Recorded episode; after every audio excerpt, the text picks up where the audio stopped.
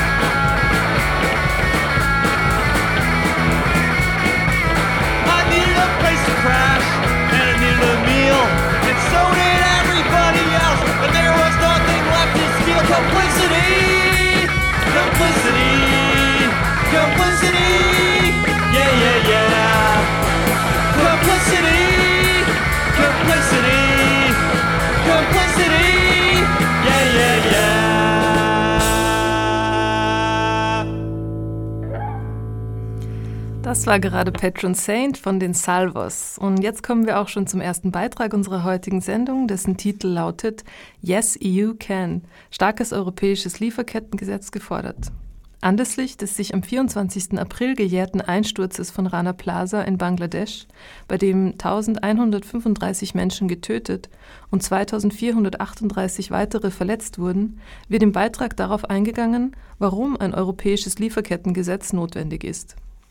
Ein starkes EU-Lieferkettengesetz hätte dafür gesorgt, dass in der EU ansässige Unternehmen ihren äh, Zulieferer, der im Rana Plaza ansässig war, beziehungsweise ihre Zulieferer einer starken Prüfung hätten unterziehen müssen als Teil ihrer vom Gesetzgeber auferlegten Sorgfaltspflichten. Und dementsprechend hätten verschiedene Brandschutz- beziehungsweise ähm, Baumängel das Gebäude ist ja zusammengestürzt, auch gegebenenfalls schon früher identifiziert werden können. Und auch die Auditoren hätten ähm, einem ja, bestimmten Maßstab genügen müssen, der eben gesetzlich vorgeschrieben gewesen wäre. Das ist allerdings nicht passiert, deswegen kam es zu diesem Unglück. Heute haben sich mehr als 130 Organisationen zu Wort gemeldet und gesagt, yes, I can. OI als EU oder Yes EU Can. Was kann denn die EU schaffen? Yes You Can bedeutet, dass die EU ein starkes EU-Lieferkettengesetz schaffen kann, wie es auch ihre Ambition war, beziehungsweise die von der EU-Kommission erklärte Ambition in der Präambel des jetzt Ende Februar veröffentlichten Entwurfs. Und mit einem starken Lieferkettengesetz meinen wir vor allem ein Lieferkettengesetz, was über das deutsche Lieferketten-Sorgfaltspflichtengesetz, das ist ja der, ja der deutsche Vorgänger dieses Vorhabens sozusagen, hinausgeht. Das bedeutet, dass wir uns für das Lieferkettengesetz wünschen, starke umwelt- und klimabezogene Sorgfaltspflichten, dass Betroffene von Menschenrechtsverletzungen und Umweltzerstörung einen wirksamen Zugang zu Recht haben Für uns bedeutet das neben einer Beweislastumkehr, das heißt, dass vermutet wird, dass ein in der EU ansässiges bzw. in der EU Umsatz erzielendes Unternehmen eine Sorgfaltspflichtverletzung begangen hat, auch das Unternehmen Verantwortung für ihre gesamte Wertschöpfungskette übernehmen. Im Kommissionsentwurf wird das derzeit noch auf etablierte Geschäftsbeziehungen beschränkt, was gängigen internationalen Standards widerspricht. Und wir glauben, dass die EU auch anders kann, beziehungsweise dass die EU äh, mächtig genug ist und auch ambitioniert genug ist, hier ein Regelwerk zu schaffen, was Unternehmen wirklich verpflichtet, äh, ihnen strenge Pflichten auferlegt und damit zu einer ja, Verbesserung der Menschenrechtslage weltweit beiträgt und auch für mehr Umwelt- und Klimaschutz sorgen kann. Das greift ja dann ganz schön weit in das Geschäftsfeld der Unternehmen ein. Sie haben ja sich zitieren lassen in der Pressemitteilung dazu, dass Sie sogar meinen, ein ganzes Megaprojekt in Uganda soll deswegen nicht mehr zugelassen werden können. Was hat es damit auf sich? Also kurz zum Hintergrund des Falls. Es ist geplant, die Ölförderung und der Transport von äh, einer sehr großen Menge Öl vom Albert in Uganda entlang des Viktoriasees äh, bis an die Küste von Tansania, um von dort eben in die äh, ganze Welt geliefert zu werden. Und dieses Projekt ist in vielerlei Hinsicht problematisch. Zum einen ist es so, dass äh, für den Pipelinebau bzw. für die äh, Fraktion schon bestimmte Enteignungen stattgefunden haben. Die Menschen, deren Grundbesitz enteignet wurde, warten schon seit mittlerweile fast zwei Jahren auf eine Entschädigung. In der Zwischenzeit wurden ihnen aber von den Subunternehmern, die Total beauftragt hat, gewisse Auflagen gemacht, was angebaut werden kann und was nicht. Also auf den Grundstücken, die zwar nicht mehr in ihrem Eigentum stehen, die sie aber nach wie vor bewohnen, was viele Menschen dort in ja, eine Existenzkrise getrieben hat. Weiterhin ist problematisch an dem Projekt, dass es teilweise durch bestimmte Nationalparks beziehungsweise ausgewiesene äh, Naturschutzgebiete führt in Uganda und Tansania und damit natürlich auch die Tierwelt dort bedroht. Und mit einem starken Lieferkettengesetz wäre das in der Form nicht möglich, da zum einen Tal als äh, Mutterkonzern dazu verpflichtet wäre, sicherzustellen, dass die Enteignungen auch wirklich Entschädigungen ausgezahlt werden und zum anderen auch ja, gewährleisten müsste, dass die Pipeline nicht durch ökologisch sensible Gebiete führt. Sie richten sich ja in einer Petition, die auch gleichzeitig gestartet ist, an Olaf Scholz. Was kann denn Olaf Scholz jetzt tun, um das EU-Lieferkettengesetz durchzusetzen? Olaf Scholz kann dafür sorgen, dass Deutschland sich in den Verhandlungen im EU-Rat möglichst progressiv positioniert. Das, also kurz zum Hintergrund dieses Prozesses auf EU-Ebene, der Kommissionsentwurf, der ist ja jetzt Ende Februar erschienen und nun wird dieser Entwurf verhandelt im EU-Rat und ja daneben auch im EU-Parlament. Und im EU-Rat sitzen eben die einzelnen EU-Mitgliedstaaten und äh, bringen ihre Positionen ein. Und Bundeskanzler Scholz kann natürlich als Regierungschef darauf hinwirken, dass Deutschland sich in diesen Verhandlungen mit ambitionierten Vorschlägen einbringt und dafür sorgt, dass das EU-Lieferkettengesetz nicht verwässert wird im Rat. Denn das äh, kann natürlich sein, es ist mit Sicherheit nicht jeder Mitgliedstaat glücklich über dieses Vorhaben der EU-Kommission. Über 130 Organisationen haben sich angeschlossen, eine europaweite Petition startet, eine europaweite Kampagne startet. Wie lang hat es gedauert, um sowas überhaupt starten zu können? Wie viel Arbeit steckt denn dahinter, in diese europäische Vernetzung zu gehen? Ja, es ist schon sehr viel Arbeit gewesen. Wir sind ja nicht erst seit gestern, also als Initiative Lieferkettengesetz nicht erst seit gestern mit dem Thema Lieferkettengesetz beschäftigt, das heißt, wir konnten auch auf vieles zurückgreifen, was wir schon für das deutsche Lieferkettengesetz gefordert haben. Aber natürlich ist sehr viel Vernetzung vonnöten mit europäischen Partnern und so eine Kampagne will auch gut geplant sein. Also es ist schon äh, viel Arbeit reingeflossen. Und wenn man diese Kampagne weiter unterstützen will, wie informiert man sich? Am besten, indem man die Website der Initiative Lieferkettengesetz besucht. Das ist lieferkettengesetz.de und dort unsere Petition unterschreibt und sich die Fallbeispiele durchliest, sich in das Thema einarbeitet und vielleicht auch mal die eigenen Abgeordneten bzw. die Europaabgeordneten anspricht, die für den eigenen Wohnort zuständig sind.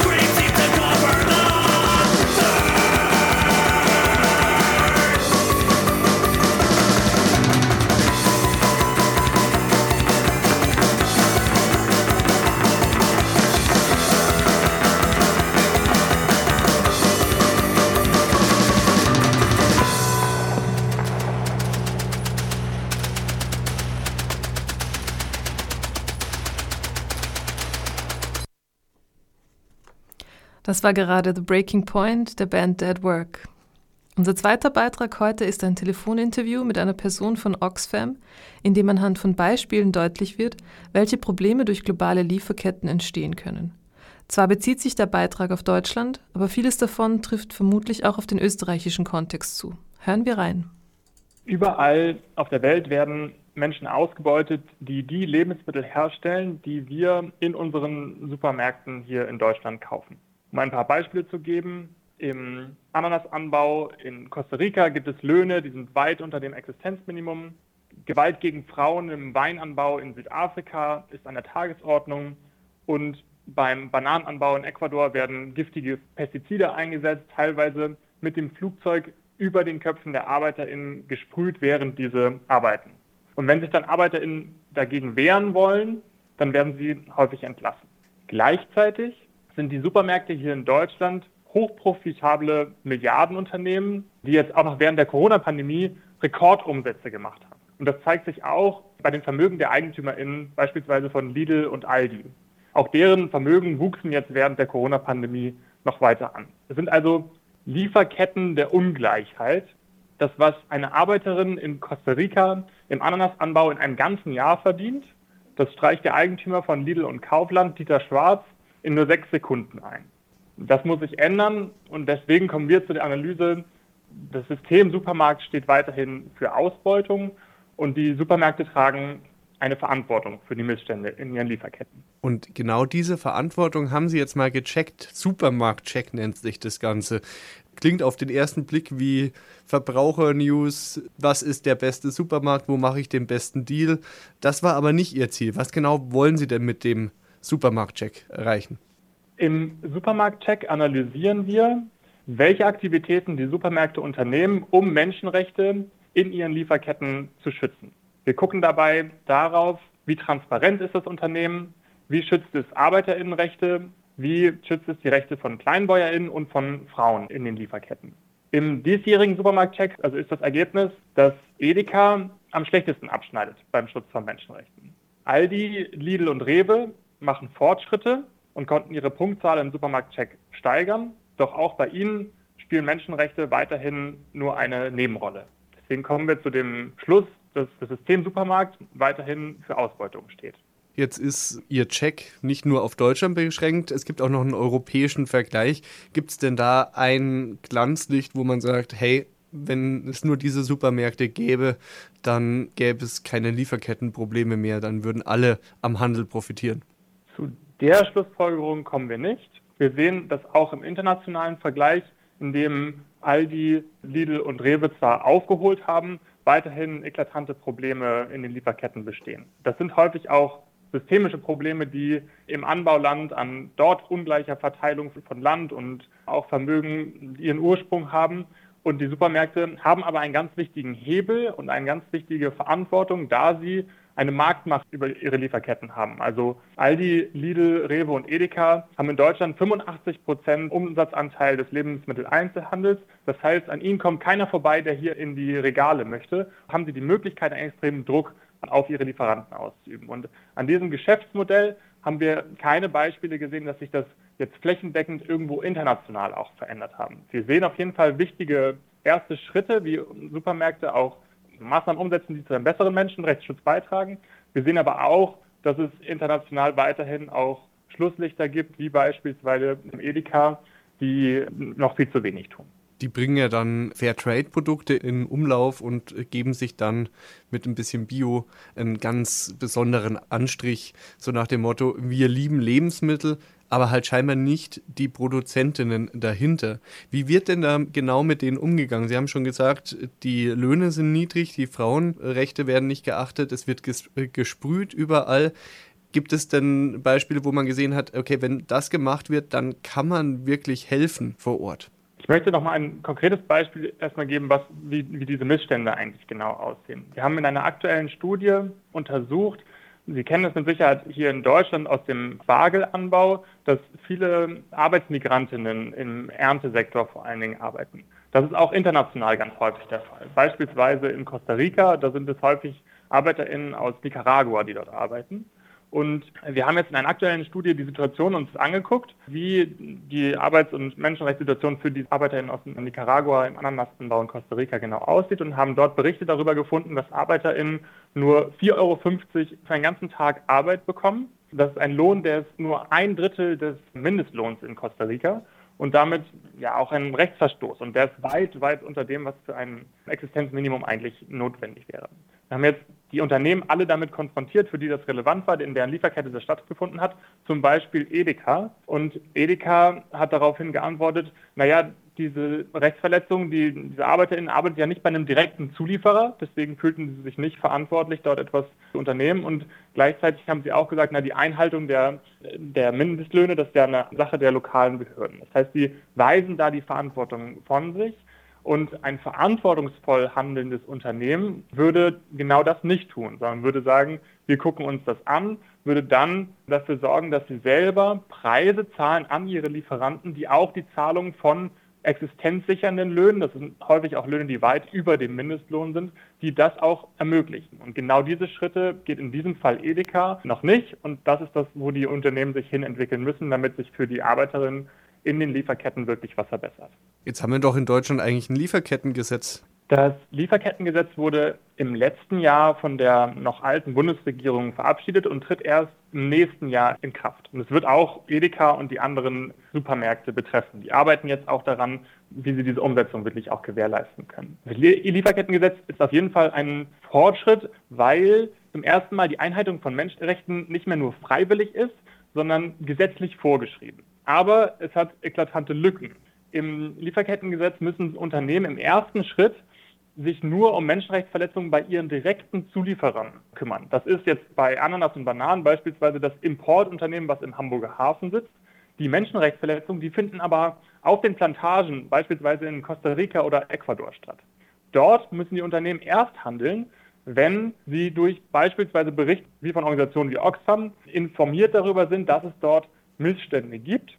Und dann müssen sie dort auch Abhilfe, also müssen die Situation auch verbessern. Aber eben erst dann. Und Organisationen wie Oxfam können jetzt nicht überall sein und diese Missstände überall dokumentieren und dann an die Unternehmen herantragen. Und das ist eine eklatante Lücke. Eine andere Lücke ist, dass es im Lieferkettengesetz keine Möglichkeit gibt, dass ArbeiterInnen, also Betroffene aus den Lieferketten, Schadensersatzforderungen gegenüber den Unternehmen vor deutschen Gerichten geltend machen können. Und diese Lücken müssen dringend geschlossen werden. Im Moment gibt es einen Prozess auf EU-Ebene für ein europäisches Lieferkettengesetz und wir kämpfen dafür, dass diese EU-Regelung die Lücken des deutschen Lieferkettengesetzes jetzt auch schließt. Also kann da vielleicht auch noch was kommen, wenn die EU da mitzieht? Sowohl wenn, wenn wir es schaffen, genug Druck aufzubauen, dass wir auf EU-Ebene eine starke Regelung bekommen. Wir müssen uns nichts vormachen. Das wird nicht einfach so kommen, sondern da braucht es starkes Engagement aus der gesamten Zivilgesellschaft, dass wir dort eine starke Regelung bekommen.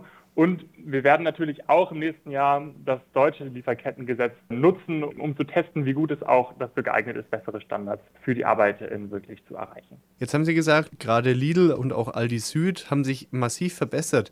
Ist das der Druck von Oxfam, der Druck der Verbraucherinnen oder wie erklären Sie sich das, dass tatsächlich äh, Verbesserungen eingeführt werden? Es gibt also ganz viele verschiedene Gründe. Wir haben schon das Gefühl, dass die Unternehmen auch auf Druck reagieren. Also wenn Sie jetzt als VerbraucherInnen beispielsweise in einen Supermarkt gehen und dort die Filialleitung fragen, unter welchen Bedingungen die Produkte hergestellt werden, dann wird es schon im Unternehmen auch weitergereicht und trägt so zum, zu einem Wandel auch bei. Und auch wenn Sie jetzt Kampagnen wie die von Oxfam unterstützen, kann das die Unternehmen bewegen. Wir sehen vor allen Dingen halt die Politik und die Unternehmen in der Verantwortung dass das Lieferkettengesetz auch dazu führt oder die Anwandlung des Lieferkettengesetzes jetzt, dass es kommt, dazu führt, dass sich die Unternehmen bewegen.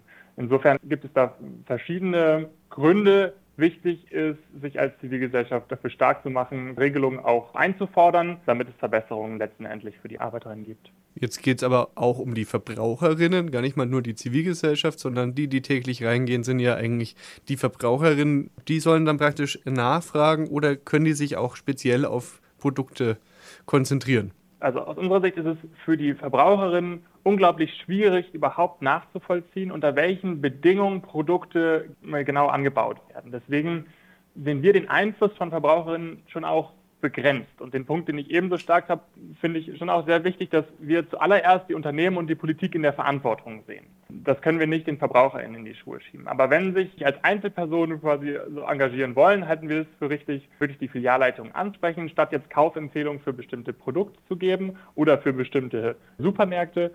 Und es ist auch wichtig, dass sie sich jetzt nicht nur als Konsumentin verstehen, sondern auch als aktive Bürgerin. Denn wenn wir einen Wandel wollen, dürfen wir uns nicht nur individuell fragen, welche Produkte wir kaufen, sondern auch gesellschaftlich, kollektiv, was für eine Politik wir eigentlich wollen.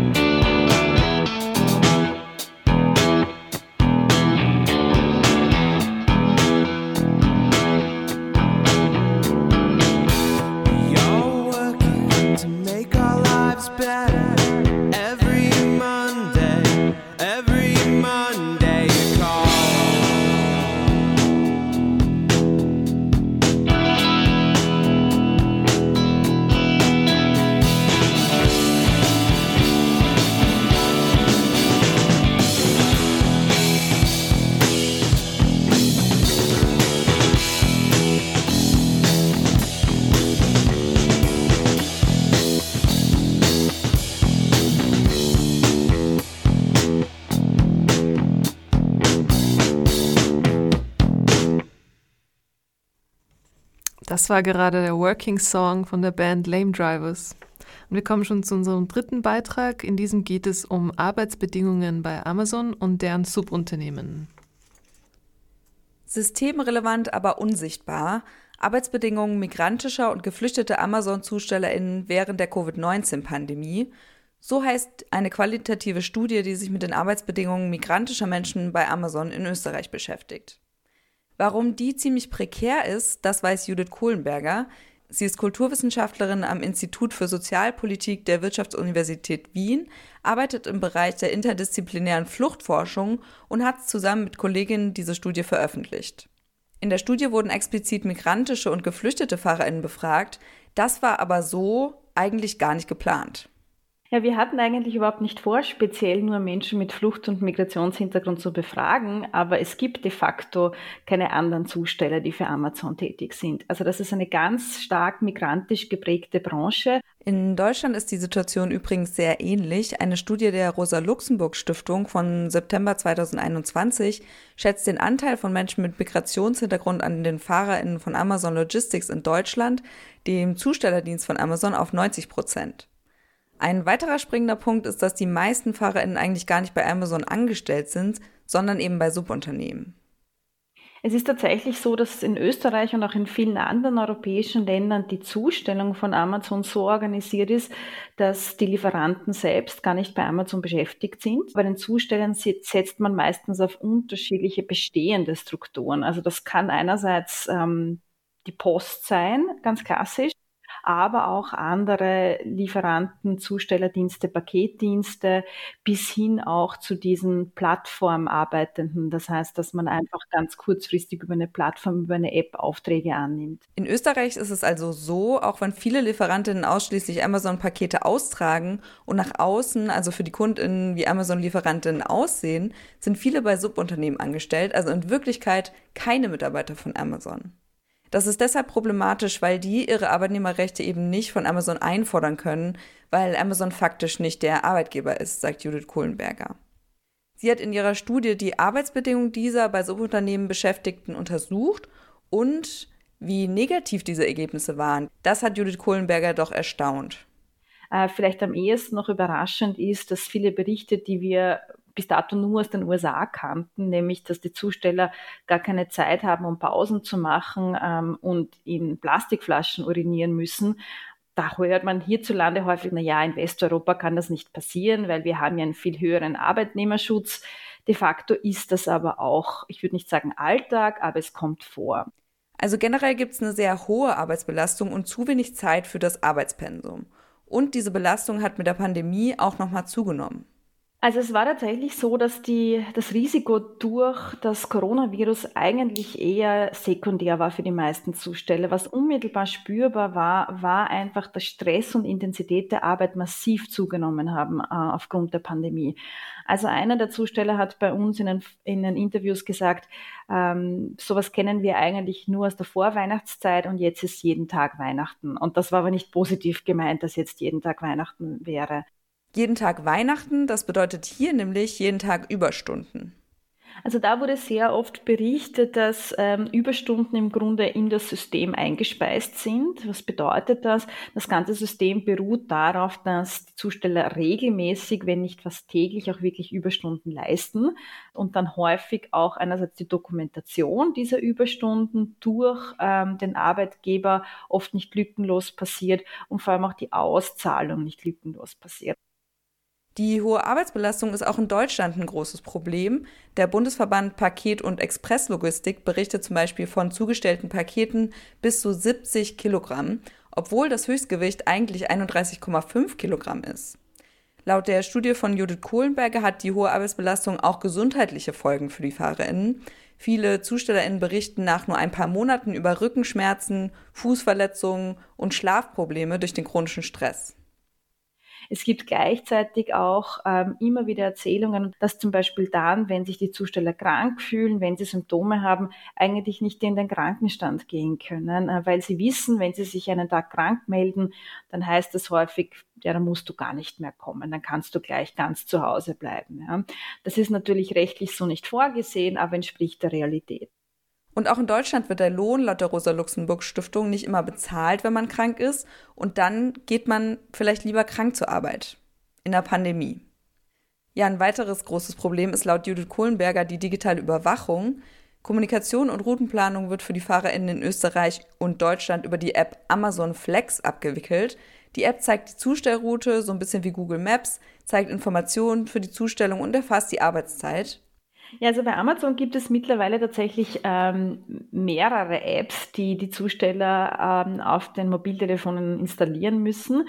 Das eine ist eine App, die ihnen ganz genau die Route vorgibt, ähm, wo sie welches Paket vor allem auch in welcher Reihenfolge abzuliefern haben. Und dann gibt es noch die App Mentor, welche die Arbeitszeiten erfasst und Amazon Relay. Und die App wird von Lkw-Fahrern genutzt, die für Amazon arbeiten. Was es dann auch noch gibt, und das ist etwas jünger, ähm, ist eine App, die das Fahrverhalten der Zusteller trackt. Wohl aus der Tatsache geboren, dass es immer wieder zu Verkehrsbehinderungen kommt, dass Zusteller sehr oft in zweiter Spur parken, weil sie keinen Parkplatz finden, dass sie Strafen bekommen und so weiter. Dem möchte man vorbeugen. Das heißt, es gibt auch so eine Art Bonus-Malus-System, je nachdem, wie gut oder wie schlecht man fährt de facto natürlich ist es wieder eine Form der Kontrolle, dass nicht nur die Zustellung an sich kontrolliert wird, sondern dass sogar das Fahrverhalten kontrolliert wird. Ja, laut der Rosa-Luxemburg-Stiftung ist unklar, welche Daten von den Apps ausgelesen und an Amazon übermittelt werden können.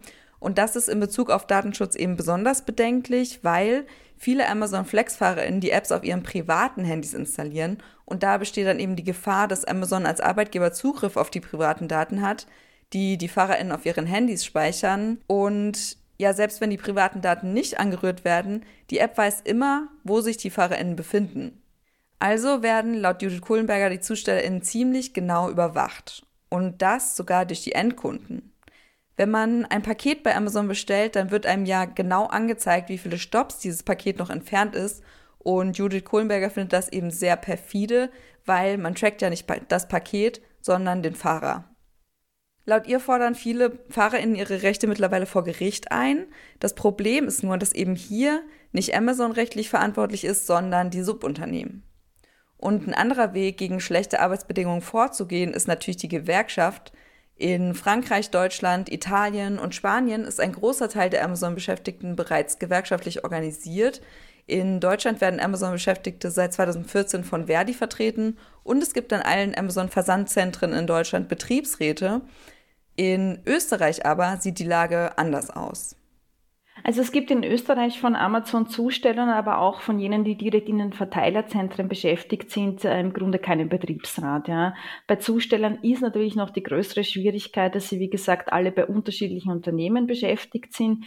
Und besonders schwierig ist es laut Kohlenberger, weil eben die meisten ZustellerInnen einen Migrationshintergrund haben. Ähm, und das ist tatsächlich auch, und das ist ein weiteres Ergebnis aus der Studie, kausal für diese Arbeitsausbeutung, die wir dort beobachten konnten.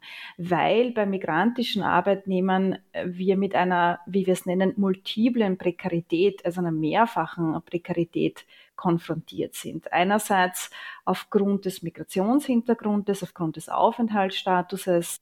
Das heißt Sprachbarriere, wenig Chancen auf einen anderen Arbeitsplatz, Rassismus auf dem Arbeitsmarkt, eventuell wenig Kenntnisse über die eigenen Rechte. Kohlenberger sieht gerade da die Gewerkschaften in der Bringschuld. Laut ihr sollen nämlich die Gewerkschaften genau solche migrantischen und mehrfach prekarisierten Beschäftigten gezielt ansprechen.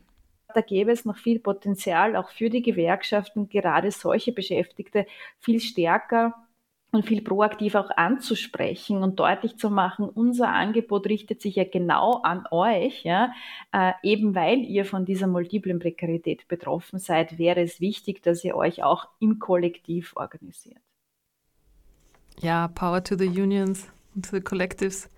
Und vor dem letzten Beitrag spielen wir noch ein Lied mit dem schönen Titel Today's Tomorrow's Tomorrow's Tomato von Me Pretty.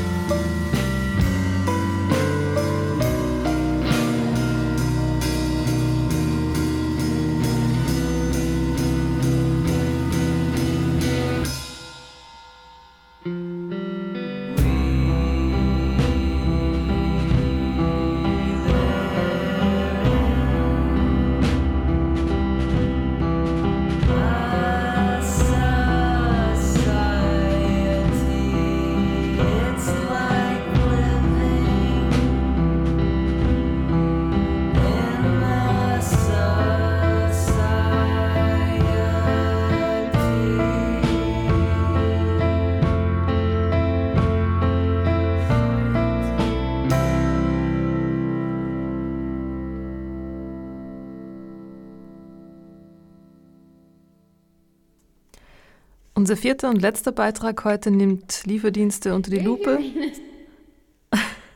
und gibt einen Einblick in ein relativ neues, sehr prekäres Berufsfeld. Berlin steht im Fokus des Beitrags, für, aber für Infos zur Situation in Österreich verweisen wir auf eine Reportage im Falter aus dem Jahr 2021 mit dem Titel Gib mir zehn Minuten. Die Corona-Pandemie hat die Bewältigung des Alltags vor neue Probleme gestellt. Dass ein Lieferdienst die Einkäufe vom Supermarkt bringt, wenn man selbst zu Hause bleiben muss, klingt zunächst ziemlich gut. In Berlin hat sich jedoch gezeigt, dass dieses Geschäftsmodell nur durch die Ausbeutung der Arbeitnehmerinnen rentabel ist und das betrifft zumeist Migrantinnen. Radio Matraca hat sich die Arbeitsbedingungen des Lieferdienstes Gorillas genauer angesehen und mit einigen Riders gesprochen. Das sind die Menschen, die auf Fahrrädern durch die Stadt rasen und die Lebensmittel ausliefern. Die Namen der Befragten wurden zu ihrem Schutz geändert. Pflegebeauftragte Westerfelhausen und fordert Schnelltests für ein besseres Besuchermanagement. Sechster Stock im Hinterhof, zweite Tür rechts bitte, dann einfach durch die Tür, danke. Das Unternehmen Gorillas wurde im Mai 2020 gegründet und entwickelte sich in einer Rekordzeit von nur neun Monaten zum sogenannten Einhorn-Startup. Es ist das erste Unternehmen in Deutschland, dem es innerhalb so kurzer Zeit gelungen ist, hinsichtlich seiner Marktbewertungen die eine Milliarde Dollar Hürde zu knacken. Der Kundenservice des Unternehmens funktioniert folgendermaßen. Stadtbezirk Berlin wurden 17 Lokale angemietet, die als Lagerräume fungieren und wie kleine Supermärkte ausgestattet sind. Dort stellen die sogenannten Picker die Bestellungen zusammen und geben sie weiter an die Rider, die bereits im Lager stehen und auf ihre Bestellung warten, um sie dann per E-Bike auszuliefern. Die Räder werden vom Unternehmen bereitgestellt. Für Migrantinnen, die kein Deutsch sprechen, bietet diese Art der Plattformarbeit eine schnelle und unkomplizierte Möglichkeit, Geld zu verdienen. Matteo Ryder in Berlin-Kreuzberg erzählt von seinen Erfahrungen.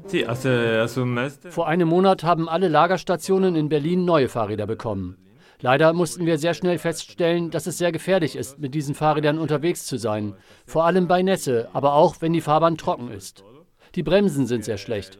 Viele meiner Kolleginnen sind schon am ersten Tag mit diesen neuen Rädern gestürzt.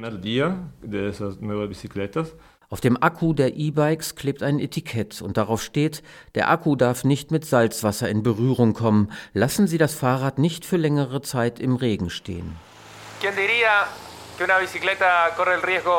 Dass ein E-Bike durch den Kontakt mit Wasser anfangen könnte zu brennen, darauf würde vermutlich niemand so schnell kommen.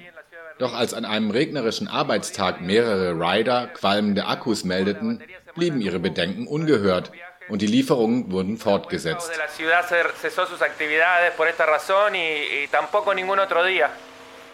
Die Sicherheitsstandards führten bei Gorillas von Anfang an zu Kontroversen. Viele Rider berichten, dass technische Defekte und mangelnde Wartung, vor allem aber die ungeeignete Konstruktion der Fahrräder, gefährliche Situationen hervorrufen. Knochenbrüche, chronische Schäden und Gefährdung durch leicht entzündliche Stoffe sind nur einige der gemeldeten Fälle. Dazu Matteo. Eh, Deshalb hatte ich vorgeschlagen, dass ich ja ohne die Batterie fahren könnte, wegen der Geschwindigkeit und vor allem wegen der Brandgefahr. Und dann hieß es, ja, das könnte eine Lösung sein, aber in Wirklichkeit ist das keine Lösung. Ich habe mich zwar sicherer gefühlt, aber der Aufwand ist viel größer und so ein E-Bike wiegt viel mehr. Dazu kommt dann noch das Gewicht der Bestellung. Aber so wie ich das sehe, ist das die einzige Möglichkeit, wenn du auf Sicherheit Wert legst. Si, si quieres trabajar con seguridad, esa es la única, por mi manera de trabajar. Sobald der Kunde die Bestellung bestätigt, beginnt ein Picker die Ware zusammenzustellen, während die Rider mit ihren vom Unternehmen gestellten Rucksäcken auf der anderen Seite des Tresens warten. Was die Rider überhaupt nicht gut finden, ist, dass es keine Obergrenzen für Bestellungen gibt. Das durchschnittliche Gewicht pro Bestellung liegt bei 8 bis 15 Kilogramm. Es wird empfohlen, schwerere Bestellungen auf mehrere Rider aufzuteilen. Praktisch wird das aber kaum gemacht, weil oft einfach nicht genug Leute da sind. Und weil die Räder nicht wirklich so gebaut sind, dass man mit ihnen gut Gewicht transportieren kann, schnallen wir uns das Gewicht meist auf den Rücken. Beim Sicherheitstraining der DEKRA wird die maximale Last, die bei Kurierfahrten auf dem Rücken transportiert werden sollte, mit 10 Kilo angegeben. Wird das Maximalgewicht überschritten, benötigen die FahrerInnen eine angemessene Ausrüstung, um so Verletzungen zu vermeiden. Dazu Camilo. Los problemas principales de la empresa es con el equipamiento que ofrecen. Was die Arbeit für dieses Unternehmen besonders problematisch macht, ist das Equipment, das sie uns zur Verfügung stellen. Ich spreche da für uns als Rider und unser wichtigstes Arbeitsgerät ist nun mal das Fahrrad. Ich hatte zum Beispiel vor etwa zwei Jahren einen Bandscheibenvorfall, der meinen Alltag nicht weiter beeinträchtigt hat. Ich konnte ganz gut damit leben. Seit ich aber hier arbeite, hat sich der Vorfall verschlimmert, weil wir nicht die notwendige Ausrüstung bekommen, um 10 Kilo schwere Bestellungen zu transportieren. Deshalb brauche ich mittlerweile schmerzlindernde Spritzen sogenannte spinale Infiltrationen, damit die Schmerzen nach der Schicht erträglich sind.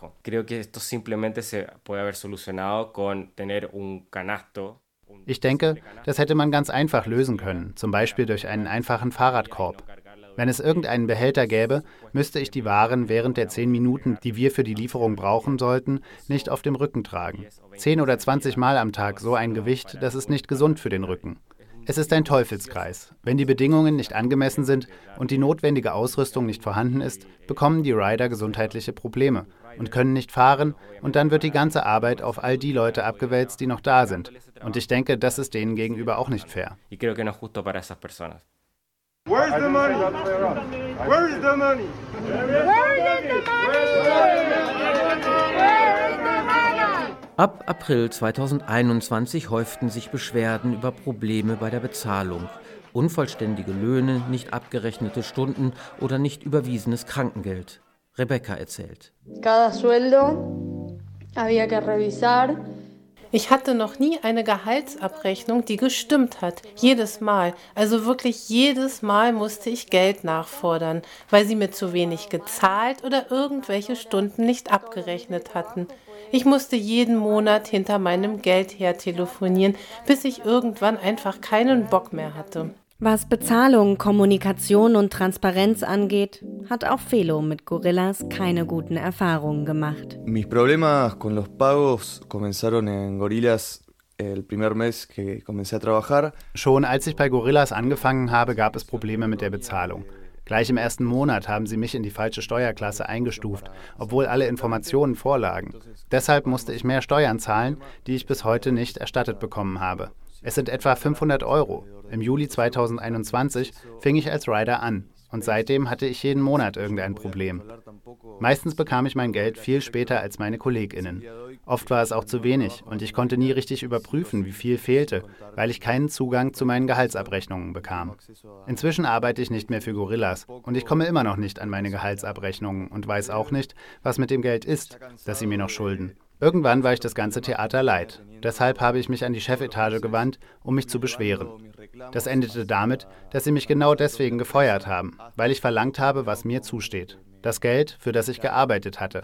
Bis heute habe ich keine Antwort bekommen und jetzt, wo ich nicht mehr Teil des Unternehmens bin, ist es noch schwieriger, meine Beschwerde weiter zu verfolgen.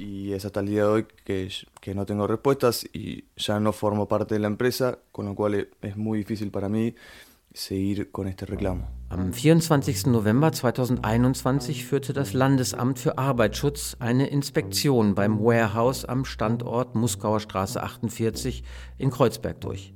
Aufgrund gravierender Sicherheitsmängel wurde die dauerhafte Schließung des Lagers angeordnet.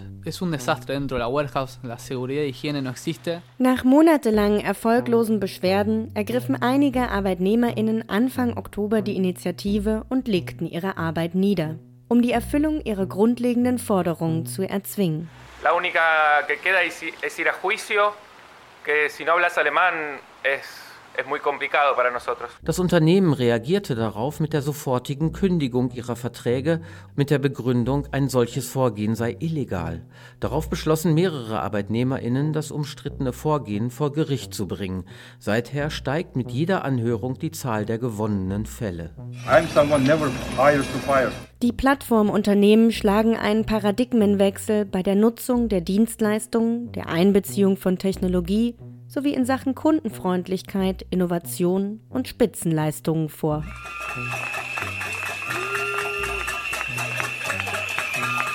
Mit Demos und Mobilisierungen in den sozialen Netzwerken versuchen heute verschiedene Gruppen organisierter Arbeitnehmerinnen, ihre Situation in der Öffentlichkeit und gegenüber den Behörden sichtbar zu machen und sich Gehör zu verschaffen, trotz aller Erschwernisse, auf die insbesondere Migrantinnen dabei stoßen.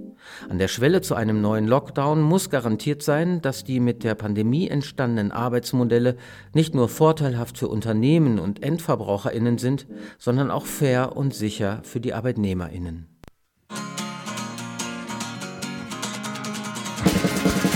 We got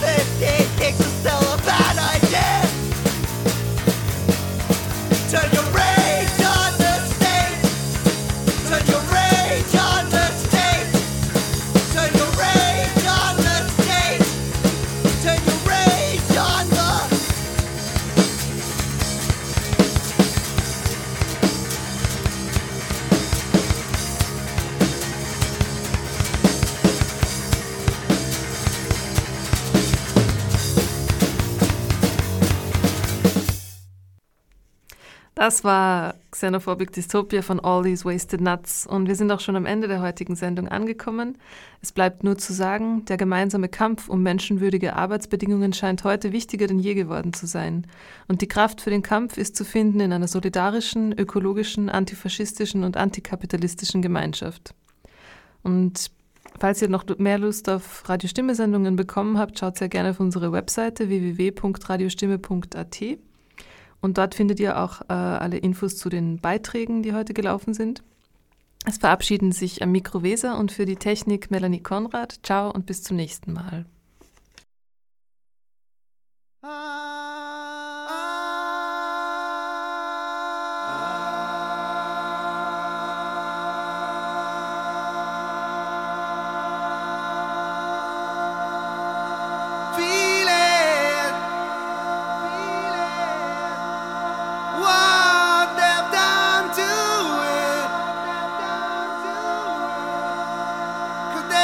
without you.